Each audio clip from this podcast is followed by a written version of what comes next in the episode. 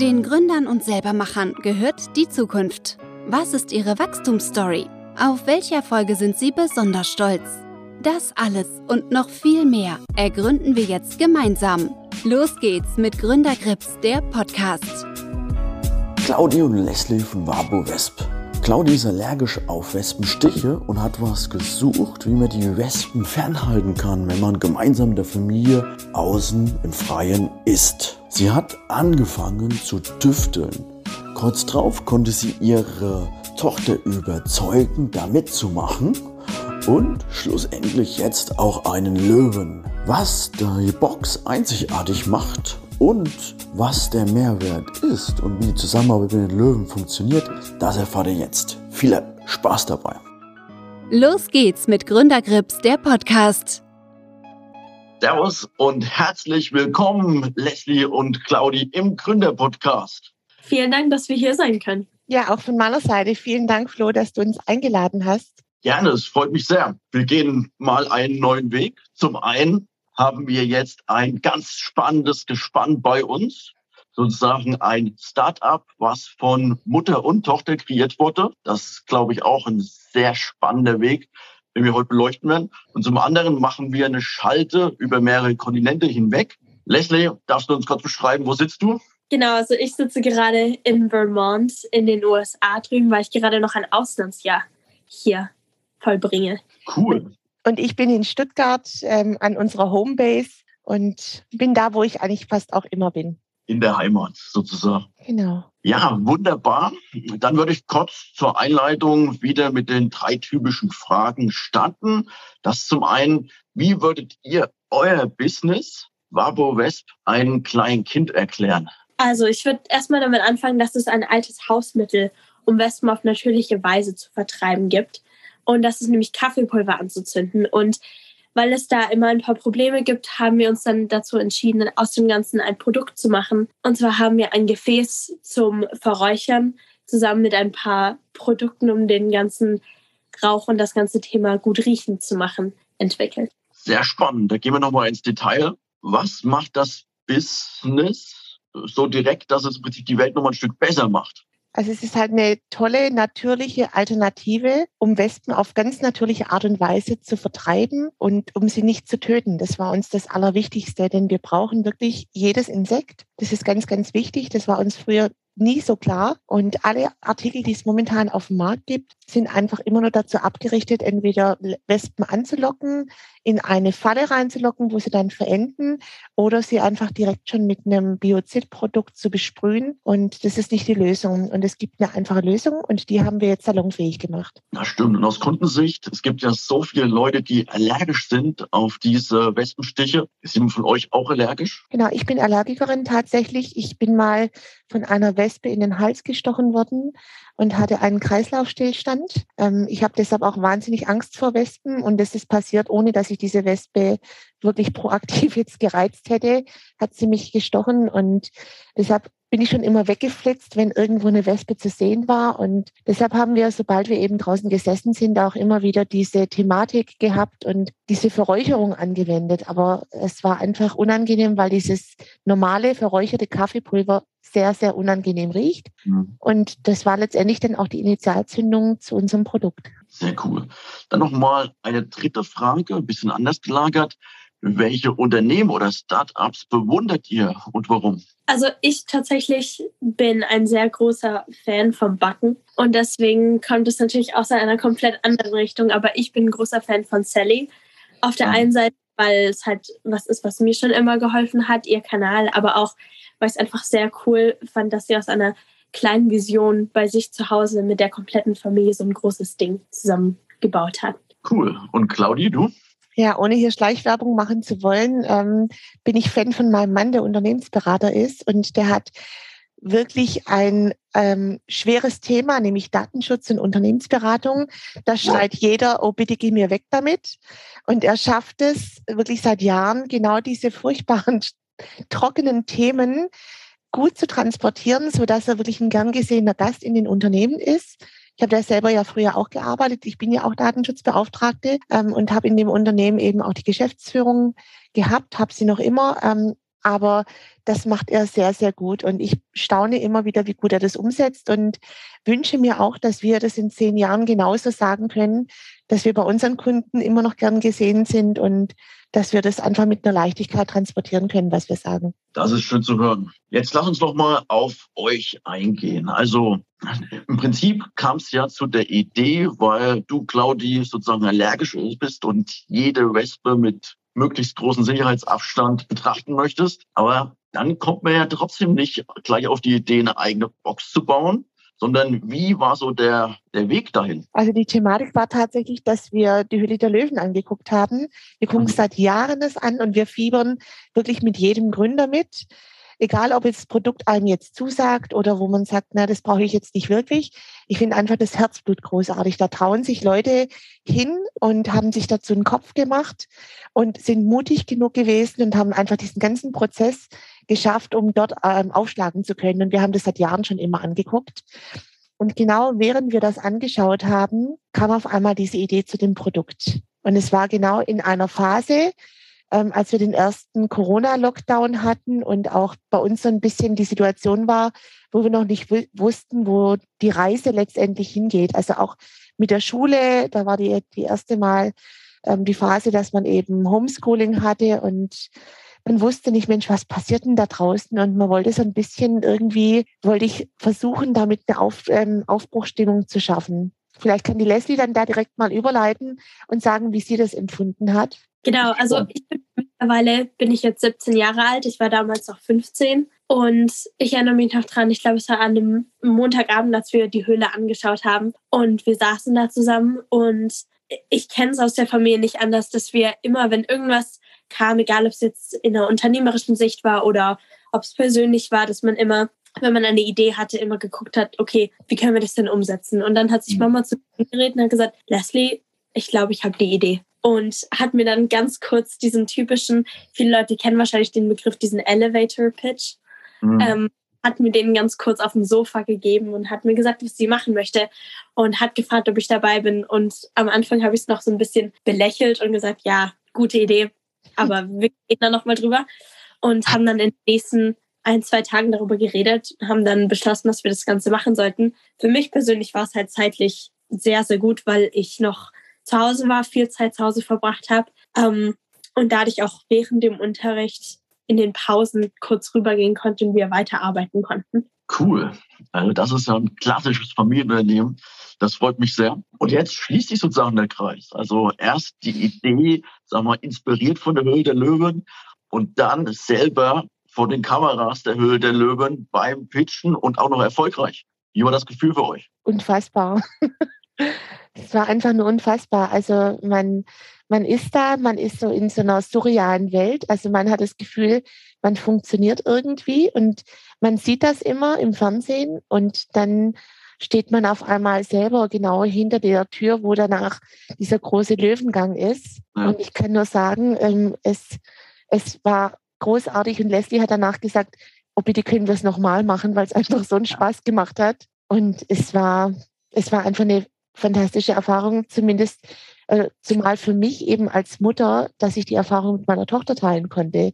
Das war der zweite große Bonus. Also nicht nur, dass wir wirklich erfolgreich waren dort und das, glaube ich, ganz gut gewuppt haben, ohne dass wir über irgendwas drüber gestolpert sind, ohne mit dem Ellenbogen irgendwas abzurasieren aus dem Set oder sonst irgendwie was zu machen, sondern wir haben es gemeinsam erlebt und das war einfach für uns, also für mich, ich bin da super stolz, wie die Lassie das hingekriegt hat kann ich Ganze natürlich auch erstmal nur noch zurückgeben. Ähm, du hast jetzt, Mama hat gerade schon gesagt, dass es halt relativ surreal war. Für mich war es so ein zweiteiliges Ding. Und zwar, als wir das erstmal an dem Set angekommen sind, an dem Tag, wo wir angereist sind und das dort gesehen haben. Ich erinnere mich noch an den Moment, wo wir das erste Mal wirklich das Set gesehen haben. Und direkt neben dem Set standen die Löwen auch. Und wir sind nur in ein bisschen Entfernung an hinten vorbeigelaufen. Aber für mich war es gleichzeitig so ein Moment von, okay, das passiert jetzt wirklich. Und morgen laufen wir diesen Gang entlang, haben den typischen Gang mit den Türen gesehen, die man durchläuft auf dem Weg zu den Löwen und habe mir auf der einen Seite halt gedacht, okay, das passiert jetzt wirklich. Morgen stehen wir da, morgen pitchen wir und haben keine Ahnung, was passiert letztendlich. Aber auf der anderen Seite war es auch so ein Moment von, oh, so, es kann, es kann doch gar nicht sein, dass das jetzt wirklich passiert, weil wir, wie du gerade schon gesagt hast, halt das Ganze auch beim Thema Höhle der Löwen letztendlich angefangen hatten, die Idee daher ja. kam. Und ich weiß noch, wir haben immer mal wieder, wenn wir die Folgen angeschaut haben, gesagt haben, ja, das würde ich anders machen und haben irgendwelche kleinen Sachen, die die Gründer gesagt haben oder getan haben, dann gesagt, ja, das hätte ich anders gemacht. Und es ist auch sehr einfach zu sagen, wenn man bei sich zu Hause auf der Couch sitzt und es von der Entfernung sieht und dann aber wirklich dort zu sein, ist einfach total anders. Aber wie Mama gerade schon gesagt hat, man muss in dem Moment einfach auch funktionieren und geht dann auch irgendwie so ein bisschen auf Autopilot. Mhm. Und wir haben auch schon ein paar Mal darüber geredet zusammen und gesagt, dass wir sehr gerne wie so eine kleine Kamera bei uns gehabt hätten, dass wir den ganzen Tag so ein bisschen filmen können, weil wir dann auch auf dem Weg nach Hause gesagt haben, natürlich haben wir dann über alles geredet, was so passiert ist und manchmal habe ich irgendwelche Sachen erwähnt, die ich gesehen habe und Mama konnte sich gar nicht mehr dran erinnern, weil das Ganze halt mit so viel Adrenalin unterstützt war, aber es war einfach eine total coole Erfahrung. Das kann ich mir vorstellen. Und hattet ihr einen Masterplan? Wie habt ihr die Sache vorbereitet? Einen richtigen Masterplan hatten wir nicht. Und ich glaube, dass es auch bei uns ganz gut ist, dass wir keinen Masterplan haben. Wir funktionieren tatsächlich am allerbesten, wenn wir spontan sind, weil wir dann auch authentisch sein können. Ne? Also wir sind so ein bisschen anders. Ähm, wir haben ein sehr enges Verhältnis, aber trotzdem bin ich jetzt nicht so die beste Freundin, die jetzt mit der Leslie abends um die Häuser zieht, weil ich bin immer noch ihre Mami. Ähm, das ist auch wichtig, dass ich das immer bleibe. Jetzt nicht als Respektsperson, sondern ich habe ja auch so ein bisschen Erziehungsauftrag nach wie vor noch. Und das war mir immer wichtig, dass ich sie da auch gut, gut führe in dieser ganzen Geschichte, dass sie da nicht unter die Räder kommt. Aber wir haben gesagt, wir bereiten uns so gut wie möglich vor. Also Leslie hat gerade schon gesagt, es ist immer ganz einfach zu sagen, Mensch, das hätte ich anders gemacht oder was hat denn da der Gründer irgendwie gesagt oder wie auch immer. Ähm, manche Situationen werden halt auch anders zusammengeschnitten und werden aus dem Kontext vielleicht anders gestückelt. Und du kannst dich als Gründer wirklich nur gut vorbereiten. Und das ist vielleicht auch was, was wir immer, immer wollten. Wir wollten uns gut vorbereiten, haben uns ähm, die einzelnen Bereiche gut aufgeteilt. Also Leslie war für die Inhalte zu unserem Produkt zuständig und ich war jetzt eher für den kaufmännischen, eher trockeneren Bereich ähm, zuständig. Und da haben wir uns auch immer wieder abgefragt, dass mhm. wir auch uns gegenseitig ähm, gute Antworten liefern konnten. Und das war eigentlich unser Masterplan, dass wir gesagt haben, wir haben das Gefühl, dass wir auf alles eine Antwort haben und dass die Antwort vor allem auch stimmt und authentisch ist. Und irgendwann kannst du auch nicht mehr machen, als dich vorzubereiten. Und Leslie hat es wirklich gut auch mir vorher noch mal gesagt, bevor wir da reingegangen sind. Sie hat gesagt, Mama, versuche es zu genießen, weil sie spielt ja schon lange Musical und Theater. Und das ist immer so der Punkt, den sie haben möchte. Sie möchte nicht nur abliefern, sondern sie will auch immer den Moment genießen. Und das war, glaube ich, eine, eine gute Idee, das so zu sagen, weil wir haben dann schon auch irgendwann mal angefangen zu zappeln vor lauter Freude und konnten das auch so ein bisschen zulassen. Ähm, weil, weil die Löwen verstanden haben, wie unser Produkt funktioniert. Also auch, was unsere Geschichte dahinter ist. Es geht uns nicht um, um das Produkt jetzt groß, groß zu machen im Hintergrund von Reichtum und Berühmtheit, sondern wir wollen die Methodik vertreiben. Das ist uns einfach ein großes Anliegen und ich glaube, das haben Sie ganz gut verstanden. Genau, und auch in der Vorbereitungszeit, ich glaube, von dem Moment an, wo wir dann mitbekommen haben, dass wir wirklich in die Höhle gehen werden, haben wir so gut wie fast jede Folge, die es von der Hülle der Löwen irgendwann mal gab, nochmal angeschaut und haben irgendwelche Sachen durchgesprochen, wenn uns aufgefallen ist, okay, die haben gerade was gesagt, was wir vielleicht nicht sagen sollten, weil da schlechtes Feedback davon kam, haben uns das gemerkt. Aber wir haben auch einige Sachen von anderen Gründern gesehen, wo wir gesagt haben, hey, das war cool, was die gemacht haben. sollten wir vielleicht auch machen. Oder ähm, magst, du, magst du mal zwei Sachen hervorheben? Was fandst du besonders cool, was du auch mitnehmen wolltest und was wolltest du nicht machen? Eine Sache, die ich sehr, sehr gut fand bei manchen Gründern, und das haben auch wirklich einige gemacht, ist, dass man manchmal merkt man ja, wenn ein Produkt reinkommt, okay, das wäre jetzt vielleicht gut für den Löwen oder für den Löwen. Ähm, aber was ich gemerkt habe, was immer sehr gut ankam, ist, selbst wenn es einen Löwen gab, der sehr gut auf das Produkt gepasst hat, ist, dass sie sich trotzdem nicht nur auf diesen einen Löwen fokussiert haben, mhm. sondern wirklich immer geguckt haben, dass sie jeden Löwen ansprechen, dass sie auf jeden zugehen, jeden nochmal gleich beantworten die, die Fragen gleich beantworten ähm, und einfach bei jedem aufmerksam sind und nicht nur bei dem einen Löwen. Denn vielleicht denkt man gerade gar nicht an den einen Punkt, wo jemand anderes einem helfen könnte. Und vielleicht wäre ein anderer, Lö anderer Löwe doch passend. Und das haben wir uns immer wieder gesagt und gesagt haben, okay, es gibt vielleicht den einen oder den anderen Löwen, wo wir denken, das könnte gut passen, aber wir werden trotzdem offen zu jedem sein und zu allem sein. Und dann auf der anderen Seite haben wir auch immer wieder ein, zwei Gründer gesehen, die sich hauptsächlich auf einen Löwen fokussiert haben, wo man dann mhm. gese gesehen hat, dass es halt den anderen Löwen nicht so gut gefallen hat. Und das war ein großer Punkt, wo wir auch uns immer mal wieder, auch an dem Tag noch, bevor wir dann gepitcht haben, uns gegenseitig, gegenseitig daran erinnert haben. Und dann haben wir wirklich bis am Abend vor dem Pitch sind uns immer mal wieder irgendwelche Fragen eingefallen. Ich erinnere mich noch am Abend davor, lagen wir im Hotel und wir haben beide gesagt, okay, wir gehen schlafen, wir hören jetzt auf, wir brauchen Schlaf, wir müssen morgen früh aufstehen. Ja. Und dann bin ich aber dann trotzdem noch in Mamas Zimmer nochmal reingelaufen und habe gesagt, aber was ist, wenn sie das fragen? Und musste, musste mich dann irgendwann mal dran erinnern, dass ich halt gesagt habe, wie Mama gerade schon erwähnt hat, ich mache schon seitdem ich zehn bin, bin ich im Theater, habe davor schon getanzt und weiß immer, dass man sich halt so gut wie möglich vorbereiten muss. Aber irgendwann gibt es auch einen Punkt, wo man nicht mehr machen kann. Man hat sich so gut wie möglich vorbereitet. Und das ist auch auf jeden Fall ein gutes Gefühl, wenn man weiß, dass man viel dafür gemacht hat und dass man viel Zeit daran investiert hat. Aber in irgendeinem Punkt muss man auch akzeptieren, okay, wenn jetzt irgendwas schief läuft, kann ich es nicht mehr ändern. Ich habe jetzt so viel gemacht, wie ich tun kann. Und jetzt geht es ums Genießen. Schlussendlich in dem Moment, in dem Saal, bist du da ja eigentlich der Schlauste bezogen auf das Thema. Und da kann man schon mit auch mit ordentlich breit geschwellter Brust hingehen und sagen, hey, das ist meine Idee und ich werde das jetzt durchziehen. Und wenn zu dir kommt, ist es schön. Und wenn nicht, ist das trotzdem meine Leidenschaft. Ich werde es trotzdem weitermachen. Ja, und eine Sache, die mir persönlich auch geholfen hat, ist mich daran zu erinnern, dass die Löwen ja wollen, dass du ein gutes Produkt hast.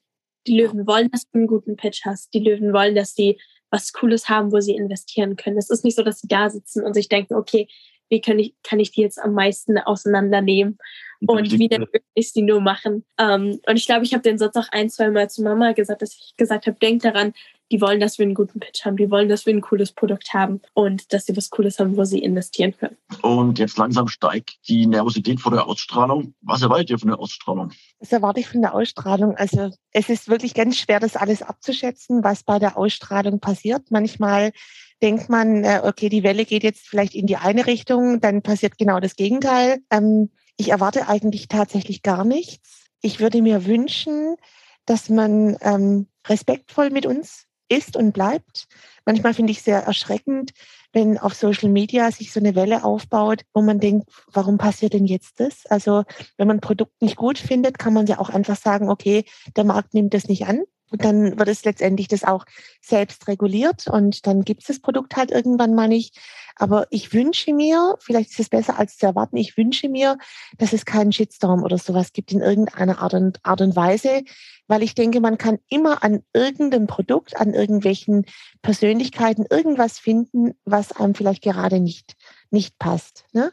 Ähm, was ich mir für, für das Produkt wünschen würde, dass man es versteht und dass man versteht, dass es letztendlich eine tolle Art und Weise ist, ähm, wie man letztendlich auch mit Insekten umgehen kann, dass man ein Medium nutzt, also unser Produkt als Medium nutzt, um die Sprache zu sprechen der Insekten. Denn dieser aufsteigende Rauch, den wir letztendlich in der Räucherbox ja produzieren, heißt für die Insekten Gefahr und dann drehen die ab. Also es ist die gleiche Methodik, die auch ein Imker benutzt.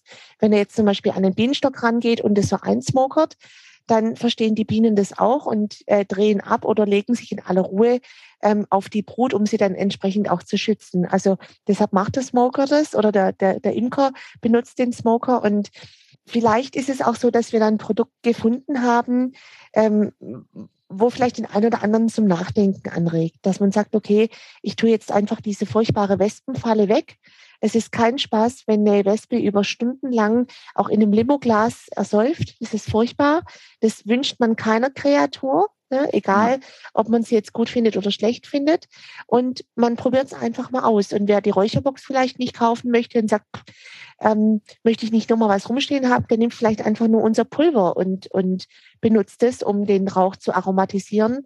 Das kann man ja auch machen. Also das würde ich mir sehr wünschen, dass man vielleicht so ein bisschen zu einem nachhaltigeren Denken umschwenkt, ne? dass, ähm, dass das vielleicht gut bewirken kann. Das ist so der eine Punkt. Und ich glaube, der zweite Punkt, den ich mir wünschen würde, dass sich mehr Menschen trauen, ein Startup zu gründen. Das würde ich mir auch wünschen. Und dass man auch aufsteht vom Sofa und dass man nicht erst denkt, es muss alles perfekt sein, sondern besser fertig als perfekt. Das ist einfach so eine Message, die wir gern transportieren wollen. Denn wir waren vollkommen ahnungslos. Ich kann es nicht anders sagen. Und das waren wir wirklich. Wir haben von Produktdesign null Ahnung. Wir hatten damit noch nie was zu tun. Unsere ersten Skizzen sahen aus wie eine Mischung zwischen Aschenbecher und Urne. Wo wir gedacht haben, das kauft uns kein Mensch ab. Aber wir haben uns da durchgearbeitet und haben von dem Moment der Idee bis zum bis zum Gebrauchsmusterschutz haben wir genau vier Tage gebraucht. Also wow. so viel Druck hatten wir auf dem Kessel und so ja, viel, so, so viel Lust. Ja, wir waren so heiß und wir hatten so eine Lust. Und wir haben es immer geschafft, zum richtigen Zeitpunkt den richtigen Ansprechpartner aufzutun, weil wir einfach so, so eine Lust drauf hatten. Und das würde ich mir vielleicht auch wünschen, dass der eine oder andere vielleicht diesen Schwung mitnimmt. Lass mich da nochmal einhaken zum Thema, also andere Leute zum Gründen motivieren. Das macht ihr ja auch schon ganz gut mit euren eigenen Podcast, plötzlich Startup. Da erzählt ihr ja auch eure Geschichte schön ausführlich und da habe ich auch ein bisschen reingeschnuppert. Und da ist mir ein Thema aufgekommen, was du, Claudia, jetzt angesprochen hast, der Shitstorm. In den einen Podcast habe ich ja auch gelernt, dass der eigentlich auch nur ein paar Tage wirklich anhält und dann eigentlich ist wieder normal wird. Also dementsprechend, man kann ja als Gewinner der Höhle der Löwen nur gewinnen. Auch sozusagen schlechte Schlagzeilen sind erstmal auf eine Art und Weise Werbung. Und so glaube ich, dass ähm, generell halt über die Reichweite, über Markenaufbau und so, okay, wenn im ersten Moment die Marke jetzt nicht positiv aufgeladen ist, das ist zwar nicht so geil, aber wenn das Produkt passt, dann wird die schlussendlich über mehrere Jahre positiv aufgeladen und dann kann man auch ein ganz vernünftiges Geschäftsmodell aufbauen. Ja, das würde ich, das würde ich mir natürlich wünschen. Ja. Und äh, da, da hoffe ich natürlich auch, dass es funktioniert und dass es passt und vor allem, dass, dass man auch sieht, was man tatsächlich auch bewirken kann, wenn man so als Mutter-Tochter-Gespann so eine Idee hat auf dem Sofa und wenn man tatsächlich dann losläuft. Also das ist tatsächlich ähm, so der Punkt, den wir uns, ich mir als Mutter, als Mutter-Tochter-Duo, Gründerin ähm, am meisten wünschen würde. Das ist prima. Lass uns noch mal kurz zum Geschäftsmodell sprechen. Also, wo ich zum ersten Mal drauf geschaut habe, also ihr kauft eine Box und dann noch Pulver dazu. Das ist ja eigentlich ganz smart. Könnt ihr noch mal erklären, wie diese Box funktioniert? Also man muss ja noch Kaffee reinbringen, weil Kaffee ja ohnehin Wespen verscheucht. Und ihr könnt dann eure, eure Box regulieren, wie ist sie geöffnet, wie viel Rauch entsteht. Aber braucht man dieses Pulver unbedingt oder wie ist das jetzt generell gedacht? Also man kann natürlich nur pures Kaffeepulver nehmen, aber das riecht sehr unangenehm. Also ich glaube, die ersten paar Minuten denkt man vielleicht, naja, so schlimm ist es gar nicht. Aber der Geruch wird immer beißender und man kriegt da auch relativ schnell Kopfweh. Das ist auch das, was im Internet kursiert, dass die Methodik funktioniert, aber dass der Geruch unangenehm ist. Und wir haben eben genau dafür diese, diese Kräutermischungen, es gibt drei verschiedene, ähm, haben wir dann entwickelt und danach riecht der, dieser Rauch immer noch nach Rauch, das muss man sagen. Aber dieses, dieses Beißende wird gebrochen und letztendlich riecht auch, so wie wir es mitbekommen haben, jeder etwas anderes. Manche nehmen wirklich die Nuancen von den verschiedenen Pulvern ganz fein wahr. Andere sagen, ganz ehrlich, ich finde jetzt keine großen Unterschiede. Natürlich riecht das eine ein bisschen mehr nach Rosmarin und das andere ein bisschen mehr zum Beispiel jetzt nach Heublumen. Ähm, aber da ist ja jeder unterschiedlich. Aber wie gesagt, dieser beißende Geruch wird gebrochen. Und zur Box nochmal, zur Methodik. Wir haben in der Box ein innenliegendes Räuchergefäß. Das heißt, man kann sich daran nicht die Finger verbrennen. Auf der, auf der jetzigen Möglichkeit, wenn man so Räucherpfannen oder sowas kauft in, auf dem Markt, ähm, sind das alles immer so Metallgegenstände. Wenn da mal ein Kind hinfasst, dann ja. hat man da relativ schnell Verbrennungen.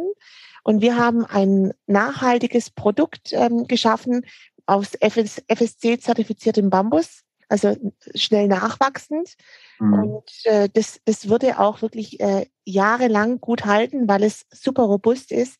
Und mit einer Drehrosette, die oben drauf ange, ähm, angebracht ist, kann man diesen aufsteigenden Rauch entsprechend auch gut regulieren. Okay. Ist eigentlich ganz spannend dann mit dem Pulvern. Da kommt man sozusagen nicht nur einmal mit den Kunden in Kontakt, sondern es entsteht auch so ein leichtes Abo-Modell. Oder sehe ich das falsch? Das könnte man auf jeden Fall machen. Das wäre überhaupt kein Thema. Also in der, in der Starterbox ist ein, ein Sample schon mit drin von dem Rosmarin. Pulver und Orange und das reicht zum Beispiel für die ersten zehn Anwendungen. Also man nimmt sein eigenes Kaffeepulver und tut unser Vapopulver einfach noch drunter mischen. So mhm. ist, ist, ist ja die Methodik, so funktioniert es. Und letztendlich kann man aber alle anderen Pulver kann man nachkaufen im 100 Gramm Beutel. Es sind reine, natürliche Bio-Kräutermischungen. Wir haben die jetzt ähm, nicht noch zertifizieren lassen, weil das das Unternehmen weiterhin noch mal Geld kosten würde. Und dann müsste letztendlich auch der Endverbraucher das Produkt noch teurer bezahlen. Wir haben aber alle Zertifikate da. Wir können das nachweisen, dass es Biokräutermischungen sind. Und wir bieten die wirklich zu einem sehr, sehr guten Preis an für 100 Gramm. Dadurch, dass es in wirklich vielen verschiedenen Konsistenzen zusammengemischt worden ist. Also es ist nicht so, dass wir einfach ins Gewürzregal reingegriffen haben und gesagt haben, hm, was machen wir denn? Ein bisschen von dem, ein bisschen von dem, sondern wir haben da wirklich viele, viele Teststrecken im Garten gehabt, bis es so funktioniert hat, dass es auch weiterhin gut glimmt, gut riecht und auch letztendlich in einer ausgewogenen Zusammensetzung zwischen gehacktem, gemahlenem, gerebelten Kräutern. Die gibt es in sämtlichen ähm, Vorkommnissen gibt's die. Und äh, bis wir das so zusammengestellt haben, dass es funktioniert hat, das hat schon ein paar Wochen, fast Monate gebraucht. Das war viel schwieriger als die Räucherbox. Das kann ich mir vorstellen. Aber wie viele Modelle habt ihr gebastelt von der Räucherbox? Einige. Einige. Ähm, die Form war uns relativ schnell klar. Wir wollten ein Designobjekt schaffen, mhm. was man auch gerne auf den Tisch stellt. Dass nicht einfach irgendwie diese Räucherbox dann mal da ist, dann sieht es irgendwie schmuddelig aus, weil sie angedampft ist. Und dann will man es nicht mehr neben der, neben der Kuchenplatte stehen haben, sondern wir wollten ein tolles Designobjekt haben, und ich glaube, das haben wir ganz, ganz gut umgesetzt. Und ein Punkt, ein Punkt, den wir immer, immer mal wieder hatten, ist dann immer, wenn wir gedacht haben, okay, das ist jetzt unsere fertige Box, so passt dann, haben wir dann mit ähm, Leuten telefoniert, wo wir die verschiedenen Einzelteile davon bekommen hatten. Und dann haben wir einen Anruf bekommen oder eine E-Mail bekommen, wo es dann hieß, ach ja, übrigens, ähm, das, was jetzt für euch funktioniert, das verkaufen wir jetzt nicht mehr leider. Tut mir leid. Ähm, und man denkt dann vielleicht, dass wenn man dann eine kleine Schale hat, die sich um ein paar Millimeter verändert, dass es jetzt keine große Veränderung ist, aber wenn man wirklich alles darauf anpasst, mussten wir dann unsere Box schon wieder verändern und haben dann wirklich, dadurch haben wir hauptsächlich viele verschiedene Versuche gebraucht. Das kann ich mir vorstellen. Und in welche Richtung arbeitet ihr noch? Welche Produkte kann es noch geben in Zukunft? Das darf ich alles noch gar nicht sagen. Also unsere, also und der, der Claim der GmbH heißt nachhaltige Produkte für Haus und Garten. Mhm. So, und da haben wir wirklich viele, viele gute Ideen, glaube ich, und überlegen halt vielleicht das eine oder andere Produkt, das es so schon gibt auf dem Markt, nochmal neu zu definieren und nochmal in einer verbesserten, nachhaltigeren Rezeptur auf den, auf den Markt zu bringen. Also da laufen jetzt einige Teststrecken schon tatsächlich bei uns zu Hause. Äh, Leslie kann es natürlich jetzt in Vermont nicht machen, aber wir tauschen uns wirklich immer aus. Ich schicke ihr dann Bilder oder wir FaceTimen neben dem Versuch oder sie sagt, äh, was ist eigentlich aus dem und dem Versuch geworden und wo ich denke, ach, erinnere mich nicht dran, das war furchtbar. ähm, das sind einfach viele Ideen gerade und wir müssen letztendlich gucken, was das Unternehmen letztendlich auch gut ähm, rausbringen kann zu dem guten Preis-Leistungs-Verhältnis, wo es dann auch einen Sinn, Sinn ergibt, äh, da die, die Investition reinzutätigen. Absolut. Da ist vielleicht auch ganz spannend anklingen zu lassen, wie läuft denn die Zusammenarbeit mit Ralf Dümmel dann, der sozusagen der Löwe war und der Social Chain. Unterstützen die euch bei der Logistik, bei dem Schaffen von Materialien oder wie arbeitet ihr aktuell zusammen? Also ich, ich fange jetzt einfach mal an. Ähm, ich muss wirklich sagen, dass ich mir eigentlich keinen besseren Partner vorstellen kann. Ich persönlich habe natürlich noch nicht so viele Erfahrungen in dem ganzen Business-Ding drin, weil ich, wie schon gesagt, erst 17 Jahre alt bin. Ähm, aber wir werden so toll unterstützt. Wir werden dabei unterstützt, was wir als Ideen haben. Wir kriegen auch selber tolle Ideen zurück. Ähm, ich persönlich habe schon das Gefühl, dass ich in der Zusammenarbeit jetzt mit Ralf Dümmel oder mit der kompletten Social Chain AG, dass ich wirklich schon total auch viel gelernt habe, wenn es zu dem Thema Business geht. Es wird immer alles ganz toll erklärt, was alles passiert und wir sind immer direkt dabei bei den Schritten. Und es ist eine total tolle Zusammenarbeit. Ich kann das nur, genau, ich kann das nur zurückgeben. Also es ist wirklich so, dass nur diese Sachen passieren, die wir auch freigeben oder wo wir auch gut finden. Es ist nicht so, dass jetzt irgendjemand uns alles abnimmt oder sagt, so und so muss es jetzt gemacht werden, sondern wir werden zu allen Themen befragt und auch unsere Vorgaben werden umgesetzt, so wie wir es gern haben wollten. Also ich kann jetzt ein, ein kleines Beispiel geben. Ähm, wir haben ganz lange an der, an der Verpackung rumgemacht, weil uns das alles nicht gefallen hat, weil uns die Bilder zum Teil nicht gefallen hat, das Layout, das war uns viel zu, viel zu Mainstream, das hat uns nicht gefallen. Wir haben gesagt, es muss anders sein. Wir hatten die Idee, dass wir einen Storytelling-Flyer unbedingt mit in, in, äh, in das Produkt reinbringen, dass man versteht, warum wir das Produkt haben wollen. Das war uns ein großes Anliegen. Ähm, und das haben sie auch umgesetzt, so wie wir das wollen. Wir haben die Texte dazu geschrieben und ich habe das Gefühl, dass ich ganz, ganz, ganz viele neue Kollegen habe. Also wir gratulieren uns zum Geburtstag. Wir sagen uns, oh mein Gott, ich hatte jetzt Corona oder man hatte nicht Corona oder man hat dieses, jenes, irgendwas. Und ich weiß ganz genau, ich habe jetzt den und den Schmerz, weil ich momentan ja mehr operativ arbeite als die Leslie. Ich habe jetzt die und die Situation, dass ich jetzt irgendeine Information brauche und ich habe den richtigen Ansprechpartner bei den verschiedenen Abteilungen und ich habe, wir haben eine eine Ansprechpartnerin, die uns von Anfang an betreut ähm, von, von, von Ralf. Und ich kann nur sagen, ähm, ich, ich sehe sie eigentlich schon fast als, als tolle Beraterin, fast als Freundin, die ich immer anschreiben konnte, auch abends auf dem Sofa liegend. Und wo ich dann auch gesagt habe, jetzt hör mal auf zu schreiben mit mir, weil das können wir auch morgen im Business-Tag, Alltag dann auch ähm, entsprechend klären. Aber die sind immer da. Sie sind immer da und sie, ich, äh, ich möchte gar, gar kein noch größeres Loblied singen, weil es einfach cool ist, dass man wirklich eine Teamarbeit hat. Das ist sehr schön zu hören. Dann lass uns nochmal zurückkommen auf die ersten Meilensteine und Hürden. Ich habe da in eurem Podcast mitgenommen, der erste Vertrieb ah, seid ihr angegangen über die lokale Presse. Wie hat das funktioniert? Oder was habt ihr da genau gemacht? Also wir haben den ersten, ersten Vertrieb tatsächlich einfach über den Online-Shop gemacht. Mhm. Und auf einmal kamen Bestellungen rein. Und das war ganz komisch. Also wir haben tatsächlich Bestellungen bekommen und haben es dann auch an die lokale Presse dann im Nach äh, äh, Nachgang gegeben, haben da mal so einen Rabattcode mit rausgegeben, einfach um das anzutriggern, um auch ein Feedback für unser Produkt zu bekommen, mhm. um, um auch letztendlich Testkunden zu generieren, die uns dann auch Rückmeldung geben konnten. Und du hattest ganz am Anfang, Florian, schon gesagt, ähm, Leslie musste dann mit ausliefern. Es gab eine interne Mutter-Tochter-Grundsatzdiskussion, warum sie, sie an die Türen musste. Und ich gesagt habe, Leslie, das ist so wichtig, dass du das lernst, dass du da auch das Feedback hast. Und nach den ersten paar Malen, wo sie da stand, hat sie das, glaube ich, dann auch genossen, da mit den Kunden in den Smalltalk zu gehen, die dann gesagt haben, hey, wir finden es cool, was ihr da macht oder tolles Produkt oder genau sowas hätte ich letztes Jahr gebraucht, weil ich habe genau diese Pro Problematik gehabt. Ich mhm. habe dieses Kaffeepulver angezündet und habe das auf den Gartentisch gestellt und habe nicht dran gedacht, dass es so heiß wird und auf einmal hatte ich ein Brandloch im Holztisch. Ne? Das war einfach eine Thematik und das war einfach cool, dass wir gesehen haben, das Produkt hat wirklich eine Daseinsberechtigung. Und genau. Hat dir deine Theaterausbildung geholfen? Sozusagen direkt im Kundenkontakt? Auf, auf jeden Fall. Mir ist eine Sache, die habe ich schon seit Jahren gemacht und die mache ich wirklich immer im Leben, egal ob es jetzt ist, dass ich auf neue Leute zugehen muss oder keine Ahnung, ob ich irgendeine Präsentation irgendwo haben muss.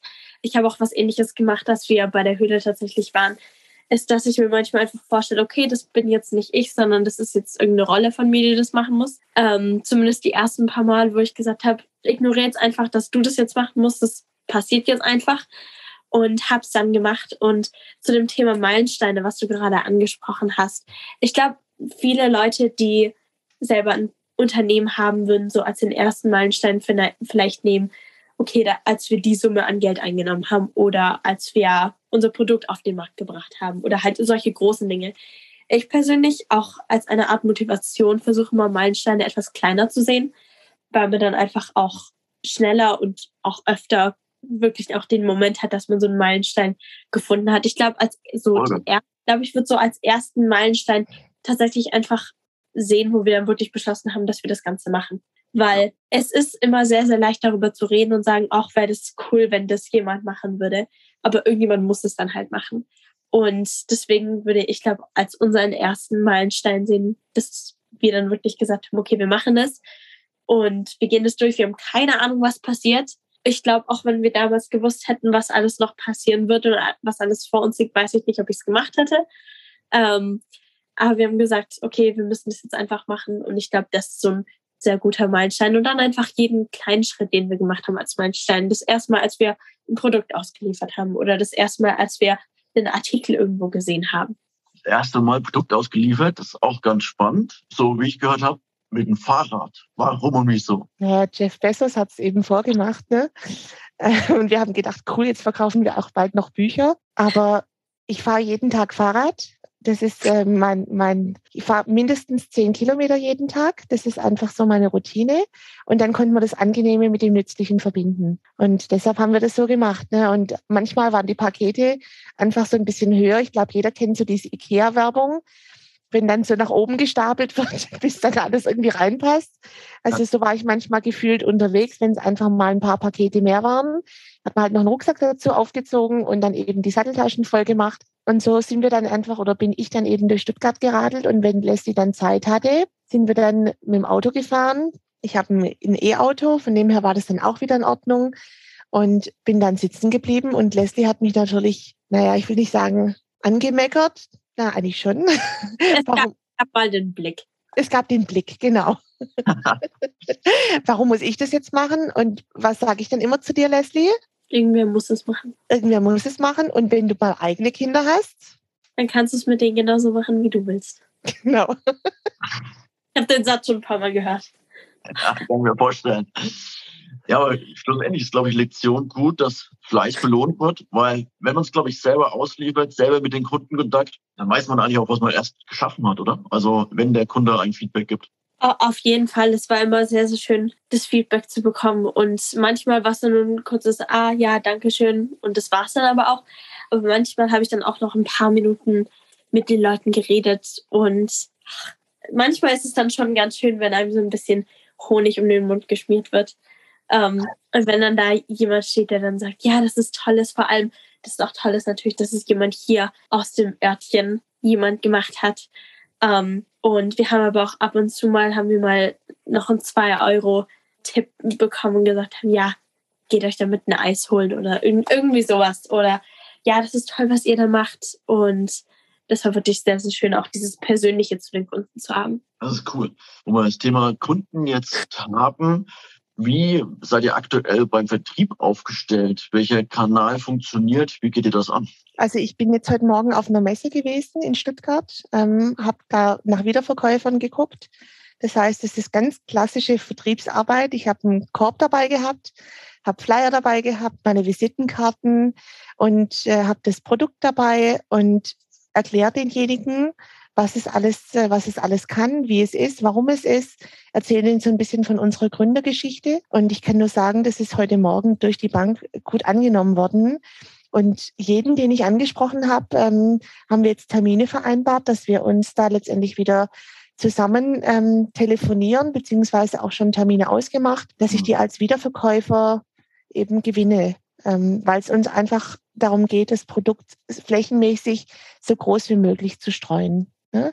Natürlich hat man jetzt vom Team vom Ralf ähm, ne, einen großen Impact, dass man da einfach sehr, sehr tolle Vertriebspartner hat. Aber für uns selber ist eben auch maßgeblich wichtig, dass wir eben auch kleinere inhabergeführte Läden für uns gewinnen können.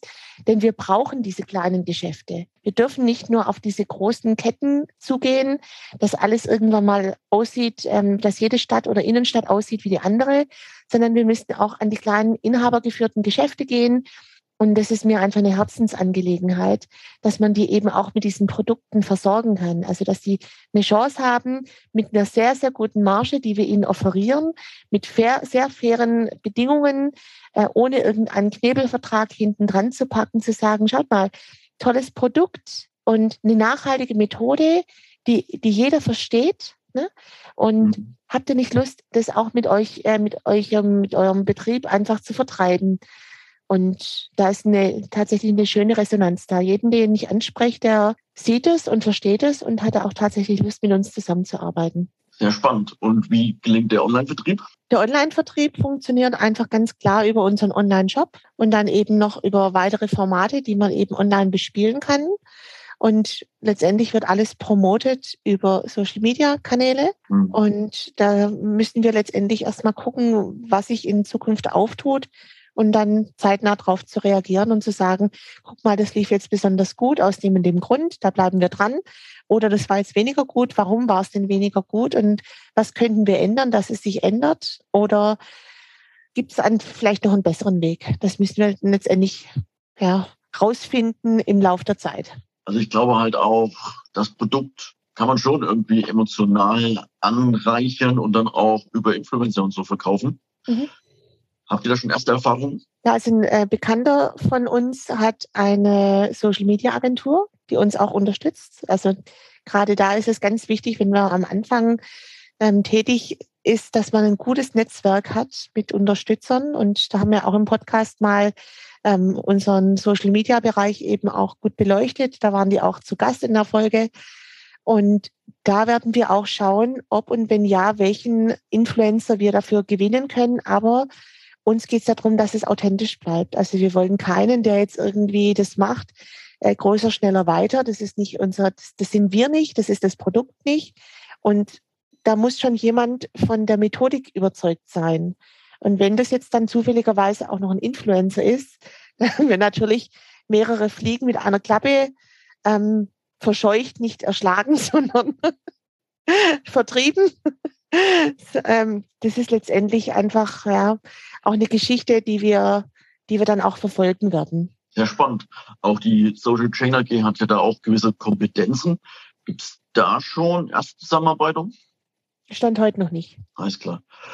Nee, super spannend. Ähm, dann gibt es vielleicht schon irgendwelche Mitbewerber auf dem Markt, also ähnliche Produkte? Also letztendlich kann man natürlich jeden, der irgendwie was zu tun hat mit Insekten vertreiben, kann man in irgendeiner Sicht schon mal als Mitbewerber sehen. Ähm, weil natürlich das Thema Wespen vertreiben oder halt von den Wespen wegkommen natürlich immer so das Ziel ist, was in der Mitte steht. Aber aktuell dieses, diese Methodik, die wir verwenden, dass wir halt wirklich, ich, ich persönlich sehe es gerne als, als eine Möglichkeit, wie man das Problem verscheuchen kann, bevor es überhaupt erstmal da ist. Wenn man jetzt die Wespe als Problem sehen möchte, natürlich. Ähm, denn wenn die Wespe schon mal da ist und vielleicht auf dem Salat sitzt, wenn man jetzt draußen im Garten irgendwie gerade was isst oder so, und man dann ein Produkt nimmt, um die Wespe zu erledigen, halt in dem Moment, dann muss man sich erstmal mit dem Ganzen auseinandersetzen. Dann muss man die Zeit nehmen, okay, wie kriege ich jetzt die Wespe von meinem Salat weg, dass ich nicht alle Chemikalien auf den Salat drauf sprühe. Aber mit unserem Produkt kann man dafür sorgen, dass man im Garten sitzt. Natürlich muss man sich kurz um das Produkt kümmern. Aber ansonsten sorgt man dafür, dass das Problem, die Wespe, gar nicht erst daherkommt und man sich gar nicht erst darum kümmern muss. Und deswegen, das ist einfach ein Punkt, wo wir vielleicht den Mitbewerbern ein bisschen ernst sind. Und darüber hinaus halt auch einfach, ähm, weil es natürlich ist und sozusagen die Wespe auch nicht angreift und so halt auch nicht aus dem natürlichen Kreislauf rausnimmt. Die finde ich schon ganz spannend. Ähm, genau. Also ich habe die Frage vorhin schon mal kurz angerissen. Was könnte noch kommen? Jetzt stelle ich es mal anders. Wo könnte das Unternehmen in fünf bis zehn Jahren stehen? Das ist eine gute Frage. Kannst du die uns vielleicht in einem Jahr stellen? Weil wir momentan erst äh, wirklich ganz am Anfang sind. Natürlich haben wir Visionen und, und äh, viel Kopfkino und wir reden viel.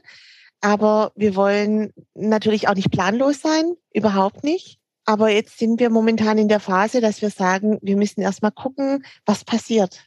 Und wir würden gerne das Unternehmen so sehen, dass es das Unternehmen ist, das diese nachhaltigen Produkte für Haus und Garten vertreibt. Das nehme ich natürlich auf. Ich frage euch dann im einen Jahr auf jeden Fall nochmal. Und bis dahin ähm, mögt ihr nochmal so kurz die Vision skizzieren, halt das Unternehmen zu sein mit den nachhaltigen Produkten im Garten. Ist schon spannend, aber gibt es auch viele, die sich das Thema angenommen haben. Mit welchen Schritten wollt ihr Schritt für Schritt vorgehen? Also letztendlich wollen wir alles um diese erste Thematik drumherum ausbauen. Also wir haben da noch Ideen, dass man auch zum Beispiel sagen kann, wir wollen diese Räucherbox auch in Biergärten und Restaurants etablieren. Ist zum Beispiel ein Schritt, den ich vielleicht schon vorwegnehmen kann als Idee. Denn es ist doch nichts Tolleres, wenn man in den Biergarten sitzt und man weiß, hey, dieser Biergarten ist Vapo West approved, hat vielleicht vorne ein Siegel dran oder eine Beach Flag oder wie auch immer. Ähm, einfach das mal so als äh, Marketing- oder Guerilla-Marketing-Strategie zu sehen, ähm, dass man sagt, okay, jetzt gehe ich lieber in diesen Biergarten, weil ich weiß, die benutzen diese Methodik und ich kann da in Ruhe meinen Radler abends genießen. Oder Alsterwasser heißt es ja, glaube ich, in Hamburg oben und habe da einfach die Ruhe dann. Also das wäre zum Beispiel die Möglichkeit, dass man sagt, okay, man nimmt jetzt zum Beispiel die ganzen Gastronomen und die ganzen Außenbereiche auf jeden Fall noch mit rein, weil das einfach eine schöne Methodik ist. Und der, für den Gastronomen ist es ein Mehrwert. Also es ist ein Mehrwert zu sagen, hey, das kann ich meinen Gästen bieten. Und das wäre zum Beispiel eine Geschichte, ja. Ja, und es zahlt auch auf eure Marke ein. Also darüber können ja auch wieder neue Kundengewinnungen entstehen. Das könnte ein Win-Win sein ist absolut nachvollziehbar. Schön zu hören. Jetzt noch so, wir hatten vorhin schon mal das Thema Gründung, wie ihr es angegangen seid mit Höhle der Löwen. Habt ihr noch andere Vorbilder, die ihr euch sozusagen vor Augen geführt habt, wo das Thema beackert habt? Also natürlich auf der einen Seite, ich habe es mir vor, ich habe es vorhin jetzt schon mal angesprochen, ähm, halt andere Gründer, die mit der Familie irgendetwas groß gemacht haben. Ich habe jetzt vorhin schon Sally angesprochen ähm, wo es auch einige tolle Dokumentationen gibt, die Mama und ich schon zusammen auf dem Sofa angeschaut haben, wo wir uns einfach ein Vorbild darin nehmen. Aber ich, ohne jetzt komplett kitschig und klischeehaft rüberzukommen, aber ich persönlich sehe auch sehr viel Vorbilder bei mir in der Familie. Wir haben es vorhin schon erwähnt, dass sehr viel Starterpotenzial und sehr viel Unternehmertum bei uns in der Familie schon ist. Und daran sehe ich auch an einem, daran sehe ich auch einen großen Vorteil daran, das Ganze hier mit meiner Mutter zu machen. Ähm, ohne jetzt komplett ins Kitschige rüberzugehen. Aber es ist einfach toll, wenn man sich gegenseitig zusammen weiterstoßen kann und wenn man sich auch gegenseitig als Vorbild sehen kann. Ich hoffe, Mama sieht mich vielleicht auch in irgendeiner Art als Vorbild, aber ich auf jeden Fall sehe immer mal wieder auch dann, wie hart sie arbeitet und das motiviert mich auch total weiterzumachen. Und das motiviert mich auch zu sagen, okay, da gibt es vielleicht was, worauf ich keinen Bock hat, aber es muss einfach so sein. Und so habe ich es auch bei meinem Bruder schon gesehen, der auch schon gegründet hat, als er 18 war. Und das Ganze sich auch bei meinem Vater, aber hier jetzt auch in der Zusammenarbeit mit meiner Mutter, dass es auch manchmal einfach Sachen gibt, worauf man nicht unbedingt Bock hat. Wir haben vorhin schon angesprochen bei dem Thema, bei der Vorbereitung zur Höhle der Löwen, hat dann Mama auch ein bisschen den langweiligeren Teil, aus meiner Sicht zumindest, oder auch aus ihrer Sicht, ah. übernommen. Habe halt auch gesehen, dass das halt auch jemand machen muss. Und in dem Punkt kann ich auch wirklich nur Leuten empfehlen, sich zu gucken, dass man wirklich in einem tollen Team ist. Denn das Produkt kann noch so toll sein und die Idee kann toll sein, aber wenn man nicht die richtigen Leute hat, die einen gegenseitig motivieren, dann kann das Ganze in die falsche Richtung gehen. Und deswegen ist es einfach total das Ganze hier mit meiner Mutter zu machen. Thema langweiliger Teil ist ja dann Rechnung schreiben und die Finanzen im Griff haben. Magst du uns kurz sagen, wie viele Produkte schon ihr verkauft habt vor der Höhle der Löwen? Also wir haben im Startjahr wirklich ähm, homöopathisch verkauft. Also ich glaube, wir waren so bei 400 Starterpaketen, was ich aber trotzdem für ein Starterjahr ähm, ziemlich gut finde. Und auf der anderen Seite hätten wir auch nicht mehr verkaufen können, weil wir haben die Materialien gar nicht herbekommen. Also Corona hat einfach alles irgendwo ähm, gegen die Wand gespielt. Leslie hat es eben erzählt. Wir haben ja diese Deckel, wo dann auch das Räuchergefäß eingesetzt wird, extra vom Schreiner machen lassen. Mhm. Und diese Einsätze waren genau genormt, dass das genau passt. Und dann haben wir einen anderen Lieferanten nehmen müssen. Und der hatte eine Abweichung von 0, was weiß ich Grad. Und auf einmal hat dieses ganze Ding nicht mehr funktioniert. Und wir durften es einfach aussortieren und mussten das für teures Geld nochmal machen. Also da ist auch viel, viel, viel Geld gegen die Wand gespielt worden, weil einfach Corona mit uns so ein bisschen äh, Spaß gehabt hat und uns immer, immer wenn wir gedacht haben, wir haben jetzt einen, einen Fehler irgendwie oder einen, eine Challenge gemeistert, dann ist auf einmal, waren daraus zwei neue, also sind zwei neue Feuer ausgelodert. Ne? Also es war immer irgendwas, dass es uns auch ja nicht langweilig geworden ist. Unternehmer wird es wahrscheinlich nie langweilig. Kann man bei euch von einem Alltag sprechen oder gibt es halt immer neue Herausforderungen? Also es gibt einen Alltag, in dem wir ähm, gemeinsam einmal die Woche einen Podcast aufnehmen. Das ist cool. unser gemeinsamer Alltag, den wir haben. Und Leslie hat da die Aufgabe, den Podcast auch zu schneiden. Das macht sie super, ähm, dass sie das alles komplett übernimmt. Das ist so ihr Bereich. Und letztendlich hat sie ja da drüben auch Schule. Also das muss man sehen. Ich habe ja meine normale Tätigkeit komplett auf Eis gelegt und bin freigestellt von meinem Mann, der uns da wirklich super unterstützt hat und gesagt hat, okay Mädels, ich kann euch eh nicht halten. Deshalb unterstütze ich euch und, und helfe euch. Und auch immer im Hinblick, dass man das Wirtschaftliche nicht in, in die erste Position gestellt hat, sondern er hat einfach gesagt, er findet es einfach cool, was wir da machen.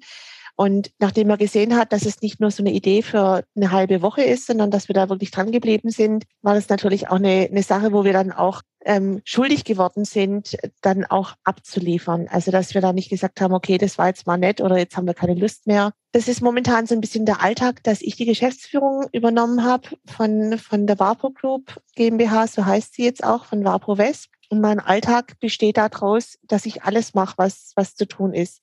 Auf meiner Visitenkarte steht auch nicht CEO oder Manager oder Geschäftsführer, was ich faktisch zwar bin, aber ich könnte eierlegende Wollmilchsau draufschreiben.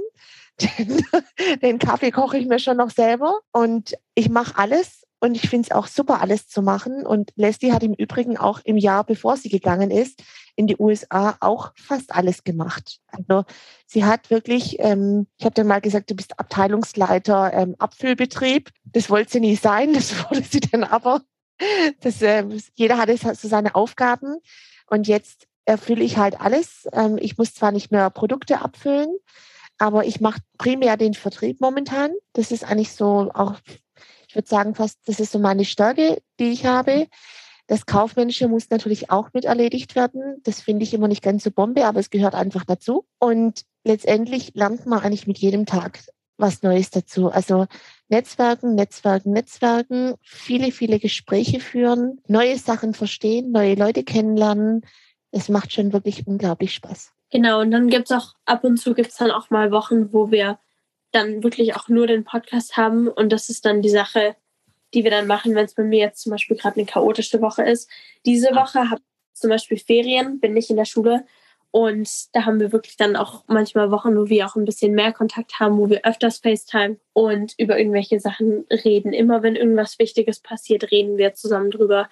Bin sehr froh, dass wir da gerade in einer Zeit sind, wo Zoom und FaceTime natürlich umso größer ist und wo man wirklich auch sieht, dass es, auch wenn natürlich der, der Abstand voneinander seine Probleme mit sich bringt, aber das macht das Ganze auch sehr viel leichter, dass wir halt FaceTime und Zoom haben und trotzdem noch über alles zusammen reden können. Das stimmt. Das sind coole Tools, die da unterstützen. Und so ist das, glaube ich, weiterhin eine ganz gute Erfolgsstory. Jetzt habt ihr schon enorme Erfahrungen gesammelt. Welche Tipps würdet ihr anderen Gründern mit auf den Weg geben? Eine Sache, die ich wirklich immer weitergeben würde, ist, es gibt immer irgendeinen Weg, wie man es machen kann und es gibt immer irgendjemanden, der einem hilf helfen kann. Wir hatten schon ein paar Mal Situationen, wo wir dann nach Leuten gesucht haben, die uns bei einem bestimmten Punkt helfen konnten. Und dann die erste Person, die wir angesprochen haben, hat gesagt, nee, mach mal nicht. Die zweite Person hat gesagt, nee, mach mal nicht. Irgendwo gibt es aber immer eine dritte Person. Irgendwo gibt es eine Person, die sich das Ganze anschaut und sagt, weißt was? Ich helfe euch. Ähm, und natürlich ist es frustrierend, wenn man auf Leute zugeht und sie einen abweisen und dann macht man es nochmal, dann kriegt man noch eine Abweisung. Aber es gibt immer irgendjemanden, der einem helfen wird und es gibt auch immer irgendeinen Weg. Man muss den Weg einfach nur finden. Und wie ich schon vorhin erwähnt habe, wenn man das auch in dem richtigen Team zusammen macht, dann kann man auch die paar Tage oder Woche, Wochen oder vielleicht auch Monate, wo es gerade nicht so gut läuft, kann man auch überstehen. Das ist ein sehr schöner Tipp. Hast du noch einen Tipp, Claudi, für uns? Ja, ich hätte vielleicht den Tipp nochmal auf einer anderen Ebene. Also nicht nur jetzt für Gründer, sondern vielleicht auch für, für Mutter, Töchter, Vater, Sohn oder wie auch immer. Nicht nur, nicht nur fördern, sondern auch fordern. Also das war für mich immer ein großes Anliegen, dass ich auch gesagt habe, das kann sie leisten, das schafft sie. Ne? Also das, dass, äh, dass sie auch das Erfolgserlebnis haben darf. Das ist ja das Tolle. Also ich habe nicht gesagt, da ist eine billige Arbeitskraft, die jetzt die Pulver abfüllt. Okay, da ist die, sorry, das warst du tatsächlich. Aber ähm, ich war es ja auch. Ich musste ja auch Sachen machen, wo ich nichts dafür gekriegt habe. Ähm, aber es ist einfach so, so toll, wenn man dann hinter diese ganzen Mühen, wenn man dann diesen Erfolg hat. Und ich glaube, dass das leider ähm, so ein bisschen verloren gegangen ist in Deutschland. Also man sieht immer, mein Gott, jetzt hat der Erfolg, weil er erst dann Leslie, sorry, ich bin eine alte Frau. Fame, findest du jetzt bestimmt peinlich, wenn ich das sage. Aber das ist dann irgendein Influencer oder guck mal, was der toll hat oder irgendwelche Modegimmicks oder wie auch immer. Darauf kommt es überhaupt nicht an. Es kommt einfach darauf an, dass man diese, diese Erfahrung ähm, mitbekommt, dass, dass es sich lohnt, Herzblut in irgendetwas rein zu investieren, um dann hinterher auch den Erfolg genießen zu können. Dass man tatsächlich sagt, guck mal, das habe ich selber erschaffen, ohne jetzt denkt, man ist der Allertollste oder der Allergrößte, sondern dass man einfach für sich selber festgestellt hat, es hat zu etwas geführt, was ich gemacht habe. Ne? Und das ist ein großer Punkt, den ich wirklich jedem ans Herz lege. Macht das. Macht es mit euren Eltern, macht es mit euren Freunden, gründet, fallt auf die Nase, findet raus, dass es euch ganz anders vorgestellt habt, aber bleibt fleißig und macht immer weiter. Und wie Leslie gerade schon gesagt hat, netzwerkt. Es gibt immer jemanden, von dem man sich auch Hilfe holen kann und reden hilft. Wir haben so viele unglaublich tolle, großartige Menschen kennengelernt, die uns unterstützt haben, die gesagt haben, ich verstehe, um was es euch geht. Und normalerweise habe ich dafür gar keine Zeit, aber ich helfe euch. Ich helfe euch weiter. Und wenn man da freundlich und, und, und nett ist, ähm, so als Beispiel zum Beispiel, als ich äh, nach vier Tagen dieses Gebrauchsmuster anmelden wollte im Deutschen Patent- und Markenamt, habe ich einen Mitarbeiter ans Telefon bekommen während Corona, der gesagt hat, naja, wir haben gerade während Corona nur ganz ähm, homöopathisch hier Termine frei mhm. und eigentlich ist der nächste Termin erst in einem Vierteljahr. Aber es hat gerade jemand abgesagt und in einer Stunde wäre der Termin frei. Dann sage ich, den nehme ich, ich bin gleich da habe mich aufs Fahrrad gesetzt und war sofort da. Und der Mitarbeiter hat mir dann genau erklärt, was ich zu tun habe. Das habe ich mir so ein paar Minuten angehört und habe ich gesagt, ich möchte Sie nicht unterbrechen, aber Sie haben von allem so viel mehr Ahnung als ich. Können wir das nicht einfach gemeinsam machen? Ne? Bevor Sie es mir noch dreimal erklären und ich dann fünfmal nachfrage, lassen Sie uns einfach doch beide hier die Zeit sinnvoll nutzen. Dann sind Sie mich in Anführungszeichen auch wieder schneller los und wir machen das jetzt einfach kurz gemeinsam. Und dann hat er angefangen zu lachen, hat er gesagt, okay, das war jetzt sehr charmant und ich kann gar nicht anders, ich helfe Ihnen jetzt einfach. Ne? sehr schön. Und, und so kann man, so kommt man auch durch. Also ohne das ausnutzen zu wollen, aber redet doch miteinander und seid freundlich zueinander und unterstützt euch gegenseitig und wir sollten einfach alle versuchen, netter und freundlicher miteinander umzugehen. Absolut, da bin ich ganz bei dir. Habt ihr vielleicht noch ein Buch oder eine Zeitschrift oder auch einen Podcast, den ihr anderen Gründer mit auf den Weg geben wollt? Also direkt ein Buch habe ich, direkt ein Buch habe ich nicht. Ich habe tatsächlich ähm, noch eine Person, die völlig außerhalb vom Business ist, die aber auch, glaube viele, viele Menschen kennen und die für mich auch eine große Motivation ist und die ich sehr gerne immer wieder anschaue. Das ist tatsächlich Conny Reimann, der Auswanderer. Mhm. Also Conny Reimann, wer es nicht kennt, ist auch ein, bei Gut bei Deutschland, bei der Fernsehserie Vox, ähm, glaube 2013, 2014 das erste Mal in Erscheinung getreten, der mit seiner Familie ausgewandert ist in die USA und der mit unheimlichem Fleiß sich ein tolles Leben aufgebaut hat und immer bodenständig geblieben ist. Und ich kann nur staunen, was ein Mensch in einem Leben innerhalb kürzester Zeit verbauen kann aus Holz und leisten kann. Ganz alleine mit seiner Hände Arbeit. Und da habe ich den höchsten Respekt davor. Und geht nicht, gibt's nicht für ihn. Ne? Also er macht so lange weiter, bis es irgendwie äh, doch eine Lösung gibt. Und auch da ist es wieder so, Familienzusammenhalt, das alles hätte er nicht so machen können, wenn da nicht noch eine tolle Frau Reimann nebendran stehen würde. Absolut. Ähm, absolut, die genauso fleißig ist, auf einer anderen Ebene.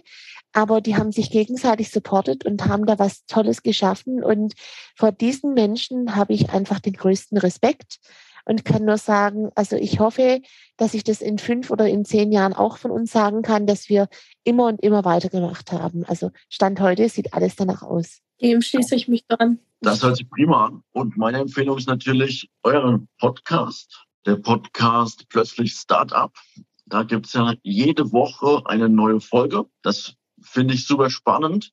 Welche Folge würdet ihr aus eurer Sicht am liebsten hervorheben? Was fandet ihr am lehrreichsten? Ich glaube, was ganz witzig war, war so die Beziehung zwischen Mutter und Tochter. Die fand ich, glaube ich, relativ lustig. Ähm, man hat auch festgestellt, oder ich im Nachhinein, dass die ersten paar Folgen schon noch ziemlich holperig waren. Also, Florian, du selber weißt ja auch, als du angefangen hast mit dem Podcasten, ähm, oh, das ist einfach schwierig, ne? Es ist einfach schwierig, wenn man dann weiß, okay, jetzt wird es gerade aufgenommen und äh, stotter ich da rum oder mache ich viele Äs oder Ös oder räusper mich. Das muss man erstmal lernen. Und das hört man auch in unseren Podcasten. Podcaste sind es dann die Mehrzahl. Genau, in unseren ersten Folgen hört man das. Und wir haben aber auch da beschlossen, das nicht nochmal neu zu machen, sondern das ist authentisch. So sind wir. Wir haben uns da erst reingefummelt. Wir haben das nie gelernt. Wir haben da keine Ausbildung. Also Leslie hat mehr Ausbildung als ich.